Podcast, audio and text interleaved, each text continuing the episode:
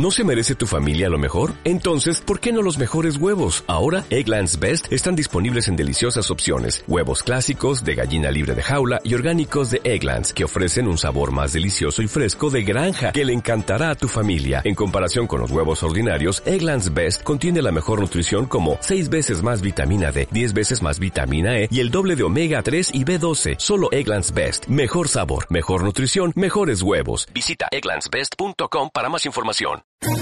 ¿Quieres especular en la bolsa de la mano de un profesional? Operativadax.com. Recibe al momento en tu móvil las compras y ventas que realiza Alberto Iturralde sobre el índice DAX. Nunca ha sido tan sencillo ganar en bolsa. Operativadax.com.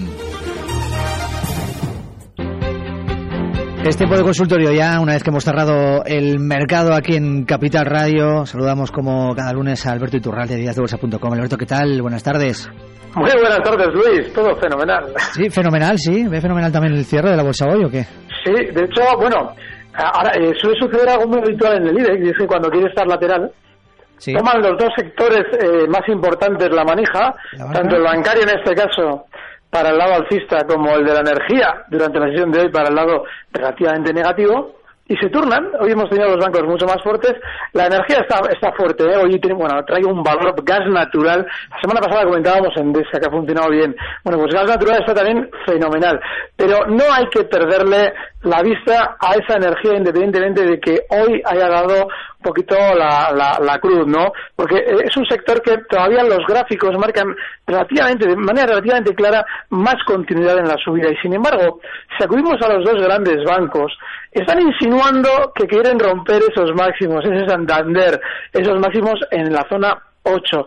Sin embargo, todavía tiene todavía tiene margen para no romperlo, todavía le queda un poquito de recorrido y además, una vez que se haya situado, si es que lo hace holgadamente por encima de los 8 euros, habrá que ver si la volatilidad es lo suficientemente alta como para que nos deba hacer desconfiar y más bien esperar un techo. El IBEX sigue igual, sigue en la zona 11.100, con esos máximos todavía vigentes de junio en 11.200, con lo cual todo sigue igual, el IBEX no ha roto nada, no está tan alcista como los mercados americanos y hay que seguir por sectores y con el IBEX todavía al margen.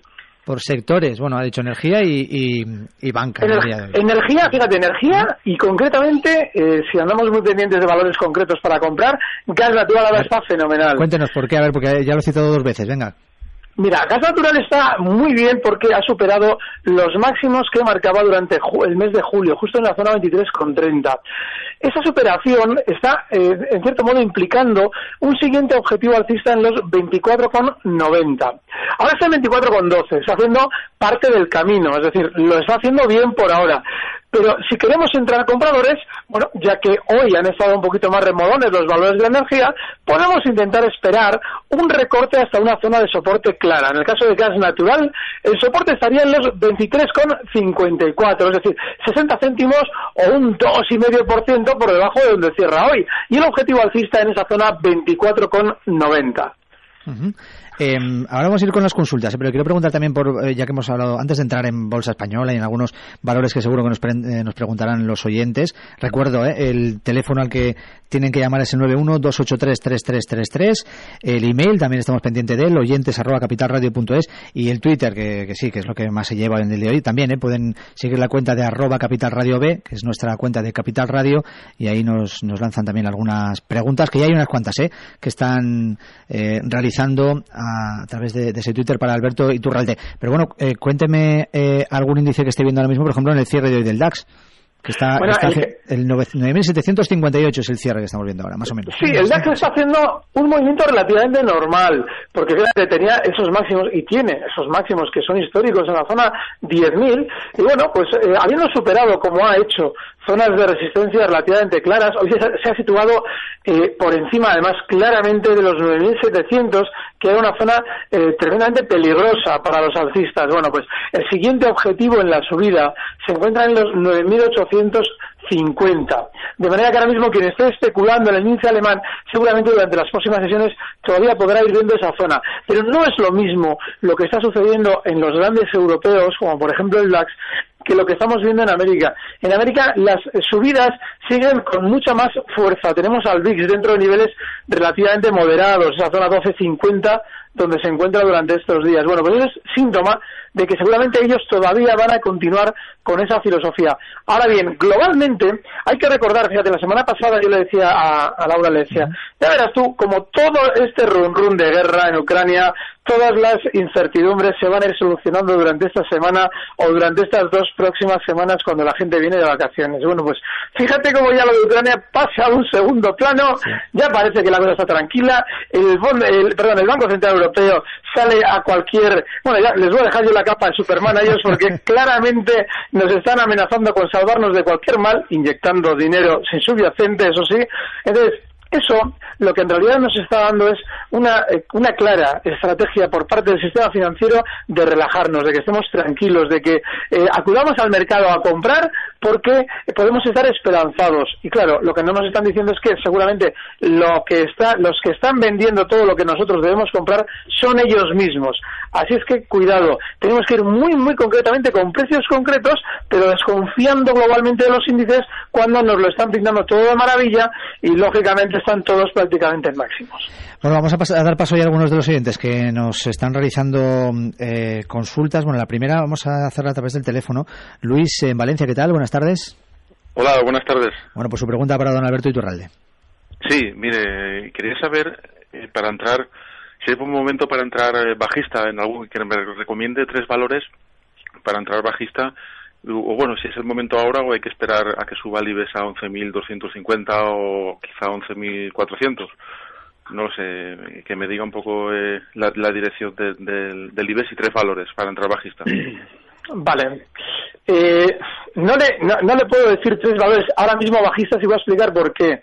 Para nosotros abrir una posición corta con ciertas garantías necesitamos siempre que las figuras de vuelta a la baja se confirmen, es decir, que la lateralidad que está demostrando el IBEX durante estas sesiones continúe así, es decir, estando lateral, con lo cual se irá formando poco a poco lo que solemos llamar técnicamente una figura de vuelta, que normalmente no es más que un movimiento lateral que frena la tendencia previa, que en este caso lógicamente era alcista, bueno, pues en el momento en el que se vaya produciendo ese movimiento lateral y se produzca también una confirmación a la baja, es decir, un primer golpe bajista relativamente rápido, ahí sí, ahí podremos seguramente disparar hacia el lado corto, es decir, hacia el lado bajista, a muchos valores, y sobre todo muchos valores seguramente que están ahora ya en resistencia, como el BBV, el Banco Santander, Repsol, seguramente Inditex, es decir, Habrá mucho para escoger hacia el lado bajista, pero es importante esperar siempre a esa primera confirmación a la baja después del movimiento lateral para, lógicamente, bueno, pues no cometer el posible error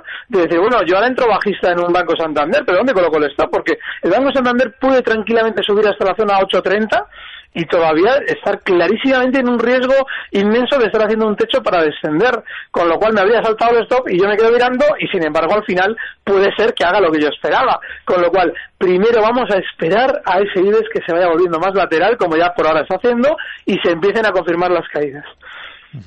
Eh, es lo que nos pregunta Luis de Valencia. Esas son argumentaciones que, que le realiza Alberto Iturralde. Pero hay más, hay más consultas. Vamos a ir con las de con las del eh, Twitter, por ejemplo. Eh, Alberto, eh, buenas tardes, nos decía Borja desde Bilbao. Querría saber la opinión del señor Iturralde sobre Logista y Ecentis. Muy bien. Bueno, no tienen nada que ver, eh, son dos empresas que no tienen nada que ver. Mira, Logista, yo comentaba antes de vacaciones, le decía a Laura, que este valor ha vuelto a bolsa con mucha discreción. Estamos hablando de que ha estado fuera de cotización desde el año 2008 y e, históricamente Logista había sido uno de esos precios que eh, subían desde que la bolsa es bolsa. Era un valor que era una maravilla. De hecho, nadie lo comprobaba porque todo el mundo decía que estaba muy alto y sin embargo seguía cada vez eh, marcando nuevos máximos con todo el mundo fuera, que es como lógicamente nos encontramos a las tendencias de buena salud. Vale, pues Logista ha vuelto con discreción y lógicamente en valores que, que funcionan de esta manera nosotros sí podemos estar dentro siempre que tengamos claro un stop. En este caso, en el caso de Logista, el stop tiene que estar en los 13,20 y ahora mismo marcando la zona 14,11 y con una subida durante la sesión de hoy impecable, podemos seguir tranquilamente dentro. Ahora bien, en el caso del otro valor, en el caso de Centis, estamos hablando de un precio que históricamente ha servido para engañar a los pequeños inversores eh, año tras año. Entonces, vale, había tenido una grandísima sobreventa justo desde la zona 1,80 hasta los, perdón, perdón, hasta los 0,75. Bueno, pues esa, esa caída seguramente lo que va a implicar es que, bueno, pues eh, el rebote que está haciendo ahora mismo sea simplemente por esa gran sobreventa que acumula y, bueno, pues lo que debemos esperar es más, un poquito más de subida hasta los 0,87, 0,88. Yo a partir de ahí ya me plantearía una salida en el caso de Centis. Mm, más consultas que nos llegaban también a través de Twitter. Eh, tenemos eh, a Enrique, eh, nos pregunta, bueno, por uno por la estrella en el día de hoy dentro del, del IBEX 35, que ha sido ArcelorMittal. Me gustaría saber su opinión son, sin más respecto a este valor en el día de hoy. Bueno, en el caso de ArcelorMittal, hay, que tener, hay que tener en cuenta que ese valor ha funcionado especialmente mal durante los últimos meses. Hablamos de un precio que, habiendo descendido mientras el mercado hacía todo lo contrario, es decir, subía, bueno, pues Arcelor viene cayendo 13,15 hasta niveles mínimos en 10,20. Bueno, ahora se ha generado un rebote y si ampliamos el gráfico a los últimos años de cotización, veremos que no deja de ser más que un rebote dentro de un gran movimiento lateral en el que ahora nos encontrábamos con una gran sobreventa, que es lo que ha generado ese rebote. Bueno, pues la resistencia clarísima la tiene justo en los 11,60.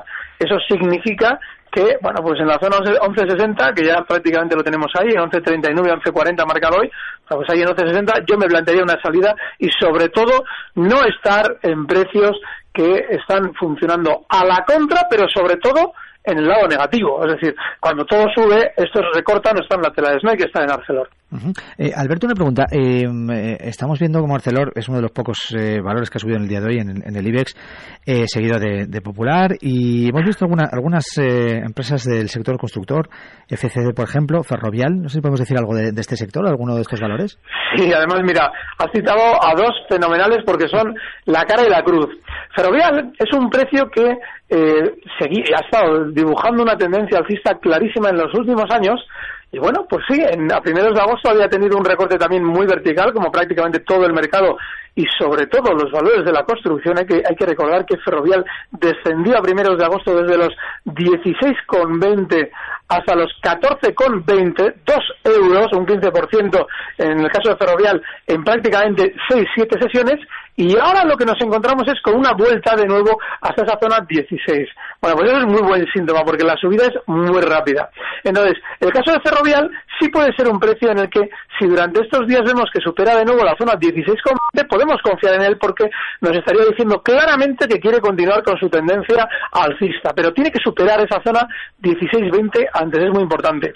Y Ferrovial aunque superase su resistencia justo la zona 15,40, que es muy dudoso que eso se vaya a producir. Yo desde luego no confiaría lo más mínimo en que eh, este valor eh, supere con holgura los 15,40. Pero aunque lo hiciera, hay que recordar que en este valor se hizo una gran propaganda y se colocó gran cantidad de títulos por la zona, por encima de la zona 14,65 con la noticia que ya de que había entrado Bill Gates.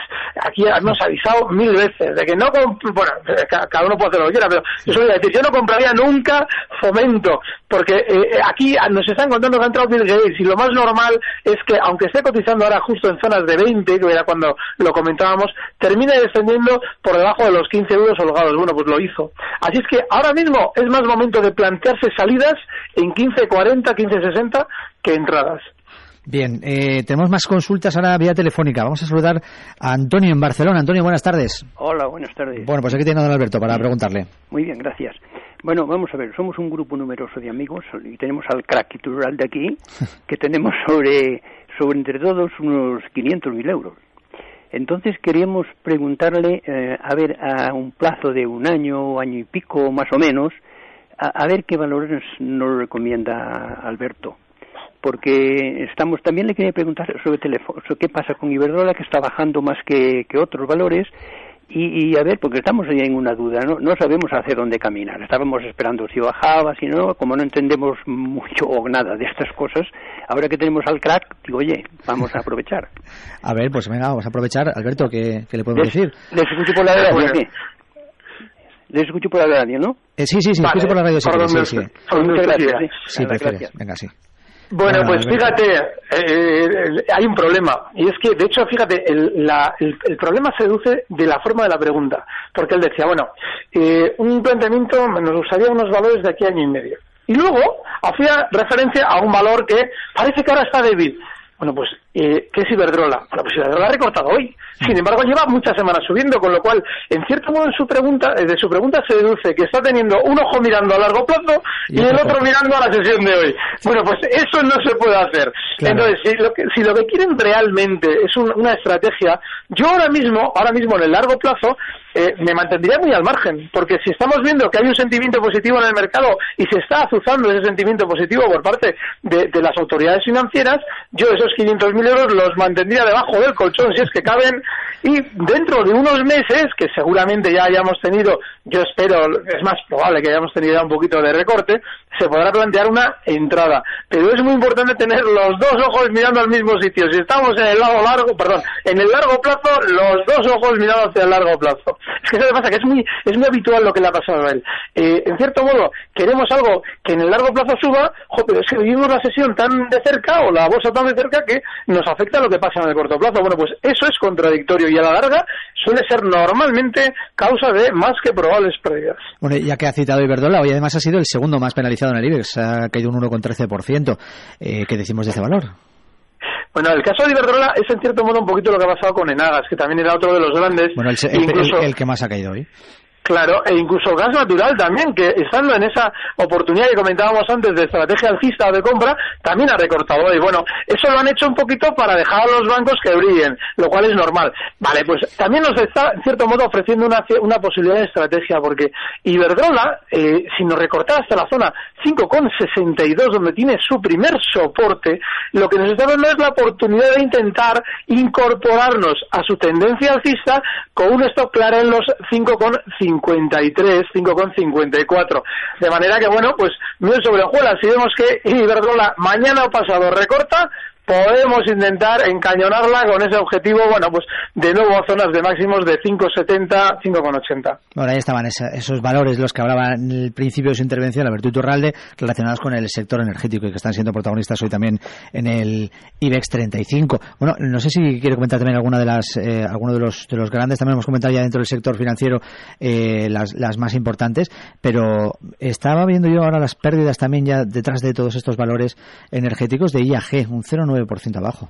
95 ha caído hoy. ¿sí? bueno, es un valor. Bueno, IAG tiene una característica. Yo normalmente suelo, suelo explicar que cada valor tiene su manual de instrucciones y este, desde luego, no es la excepción, porque tiene una volatilidad espectacular. Aunque sea una compañía aérea y, en cierto modo, en las compañías aéreas ah, normalmente no suelen tener grandes volatilidades, esta, desde luego, la tiene. Eso lo que significa es que nos encontramos en dos sesiones con recortes como el que ha hecho, mientras el resto del mercado tampoco ha recortado tanto.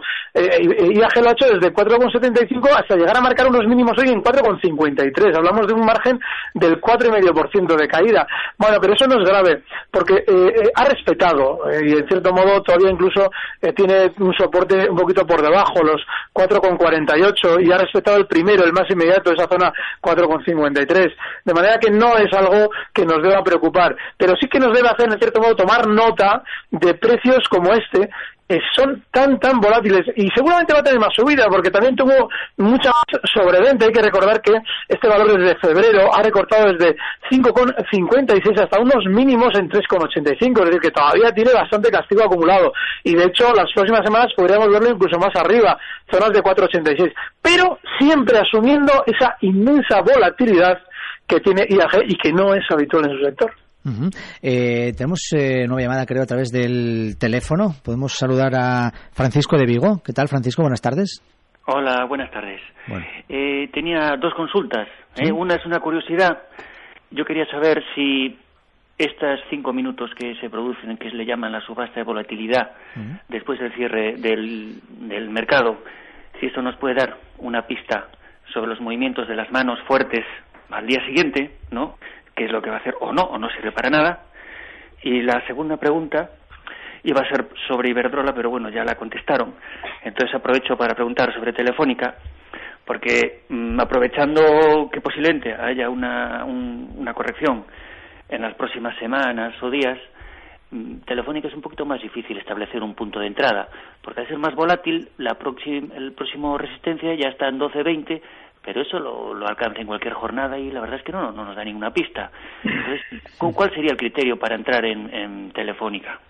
Vale, perfecto, Francisco. Ahora le, responde Alberto, que, tiene varias dudas. La primera, una curiosidad interesante además, ¿no? ¿Qué nos tiene que decir eso de, esos minutos de subasta de volatilidad? ¿No, ¿Nos dan pistas o no? Vale, estamos hablando de la subasta de cierre. La subasta de volatilidad es otra cosa. Perdón, perdón. La subasta, de, cierre. Es cuando se produce...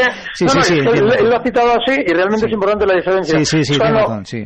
Entonces, la subasta de cierre en ocasiones sí tenemos referencias. El problema que hay es que muchas veces cuando vemos una, por ejemplo, imaginemos, yo esto lo he visto en muchas ocasiones, cuando el día siguiente vamos a ver una OPA en un valor, justo en la subasta de cierre se produce una acumulación enorme de compras que normalmente incluso hacen cerrar el precio muy por encima de donde cotizó durante el resto de la sesión, con lo cual se ve claramente una anomalía.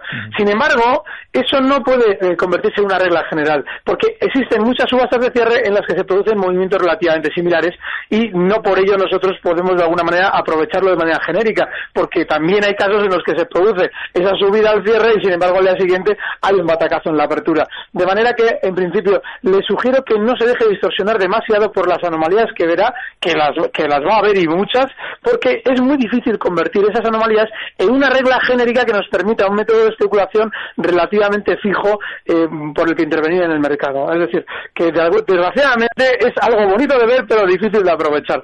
Y sobre la otra opción, lo de Telefónica. Es que, claro, él lo ha descrito muy bien. Telefónica está teniendo un gran problema durante estas semanas y es que el rango en el que se está desplazando es muy estrechito, con lo cual, efectivamente, si nos ponemos ahora mismo a localizar soportes, pues vemos claramente que los 12,20 es un soporte cercano. Está ahora mismo cotizando o cerrando en los 12,37, con lo cual, vale, estamos cerca. Pero es que el recorrido alcista que tiene de manera inmediata, pues hombre, puede ser como mucho la zona 12,90. Ahora mismo no estaría mal, pero desde luego que no es un valor que de manera inmediata deba estar demasiado en nuestro punto de mira, porque teniendo como tenemos a la, hemos citado antes el caso del gas natural, incluso Iberdrola o Enagas, eh, relativamente alcistas y claramente alcistas, pues en esas podemos intentar eh, más eh, operaciones que en valores como Telefónica muy aburridos. Incluso, fíjate, el Santander, que todavía está en zonas de resistencia, también nos puede servir con cierta picardía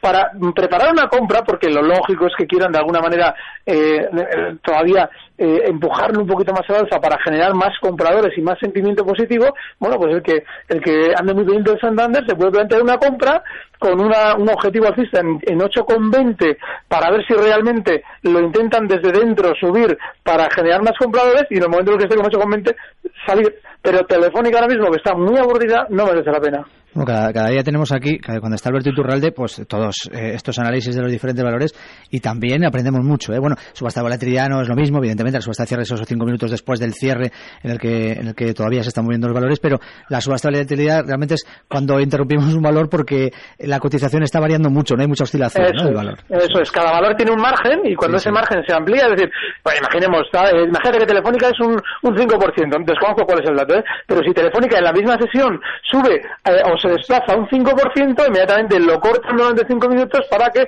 se produzca una especie de, bueno, relajación o entrada de... Mecanismo de seguridad de alguna manera, ¿no? O algo así. Eso es. Sí, que en realidad luego se utiliza para engañar más todavía al inversor, pero bueno, eh, eh, teóricamente es lo que has dicho un mecanismo de seguridad. Pero de todas formas quizás es una, una manera de calentar el valor o el hecho de que hay una eso es, eso es, eso es, a eso me refiero yo, porque eh, fíjate, en Telefónica no pasa, pero en valores como, pues, pues muchos chicharros pasa, ¿no? Habitualmente. No me acuerdo ahora mismo de este valor de la biotecnología, que es español. Bueno, pues cada vez que la quieren armar con este, estoy mirando ahora mismo el listado, cada vez que la quieren hacer con este valor, hacen eso. Eh, van haciendo subasta tras subasta y al final biosearch. Biosearch. sí.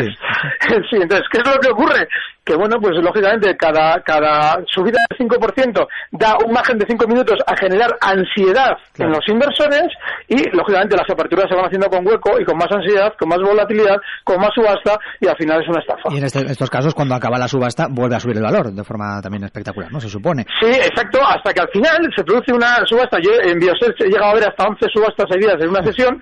Es cuando se produce la número X, es decir, cuando ya llevan muchas, dejan una enganchada enorme a todo el mundo con una caída igual de, en, después de la subasta del 20%, ya todo el mundo queda enganchado arriba y a partir de ahí, si te he visto, no me acuerdo. Además suele, ser, suele ser casi cerca del cierre y luego al día siguiente Eso es, eso, ya te las conoces, ya veo que te las conoces. Más o menos, suele, pasar. Con este tipo de valores sobre todo, ¿eh? Alberto. Bueno, quiero hablar de algunos otros valores así ya fuera del IBEX 35 en la bolsa española. Eh, hoy con pérdidas, mira, algunos de estos que pierden bastante también en, jornadas como, como, puede ser Dreams, un 7% en el día de hoy. Bueno, y Urbas, que ha caído un 4% también dentro del, del continuo.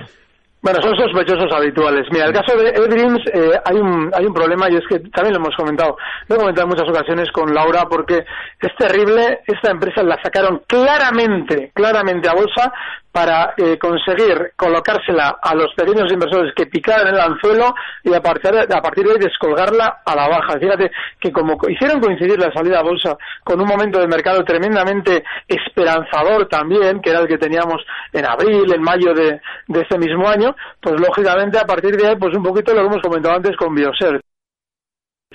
La ruptura que ahora lo que venía siendo técnicamente un soporte como los 3,50, ahora está en 2,66, lo que encima cerrando prácticamente, bueno, sin prácticamente, en mínimos, lo que augura es que esto va a continuar a la baja y que es uno de esos valores que no debemos tocar bajo ningún concepto. Curvas, por ejemplo, es otro de los valores también, que, hombre, es, otro de los sospechosos habituales, pero bueno, pues eh, no tiene un descenso seguramente por hacer tan, tan fuerte. Seguramente Urbas está ahora mismo en cero con 0,22 seguramente va a descender hasta el 0,018 y en ese 0,018 tiene un soporte que probablemente podamos intentar aprovechar para algún rebote sin ningún tipo de esperanza, ¿eh? porque son precios y sobre todo Urbas es un valor que es tremendamente desesperante. Así como Odigeo es, es, es para dejarte noqueado sin más, ya no te, no te da tiempo ni a respirar.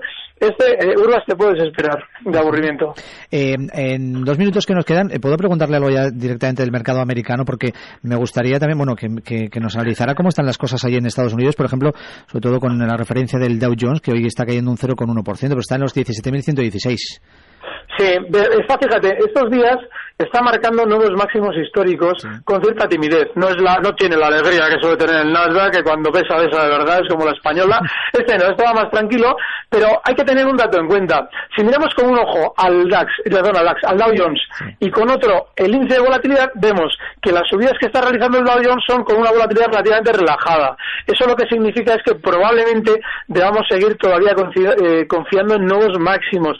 De todas formas, si vemos este gráfico en las últimas sesiones, vemos que prácticamente las cinco o seis últimas sesiones, los mínimos han coincidido siempre justo en los 17.010 puntos. Eso lo que nos indica es que si queremos especular en el lado largo, el lado ellos nos deja un soporte o un stop clarísimo justo en los 17.010 puntos. Todavía no hay, eh, todavía no hay nubarrones demasiado cerca. Están en el horizonte, pero no están demasiado cerca. Significa que todavía podemos seguir confiando en subidas.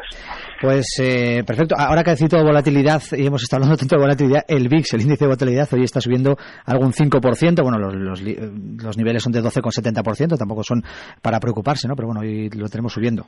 Claro, eso es que pasa, que en el BIS, como ves el porcentaje de subida, no, nos da un infarto, porque es terrible, siempre está en esa zona BIS y cualquier subida asusta. Bueno, pues en principio, traducido lo que comentas, eh, hay que observar que de alguna manera eh, no deja de ser niveles muy bajos con respecto a lo que ha sido la volatilidad del VIX en los últimos años, de manera que no hay nada que nos deba inquietar. Eso sí, eh, si durante estos días viéramos que el mercado está un poquito más nervioso, con recortes rápidos, y el VIX superase zonas de 18, pues ahí sí, allá nos podemos empezar a inquietar, pero estando en 12 y media no hay que preocuparse.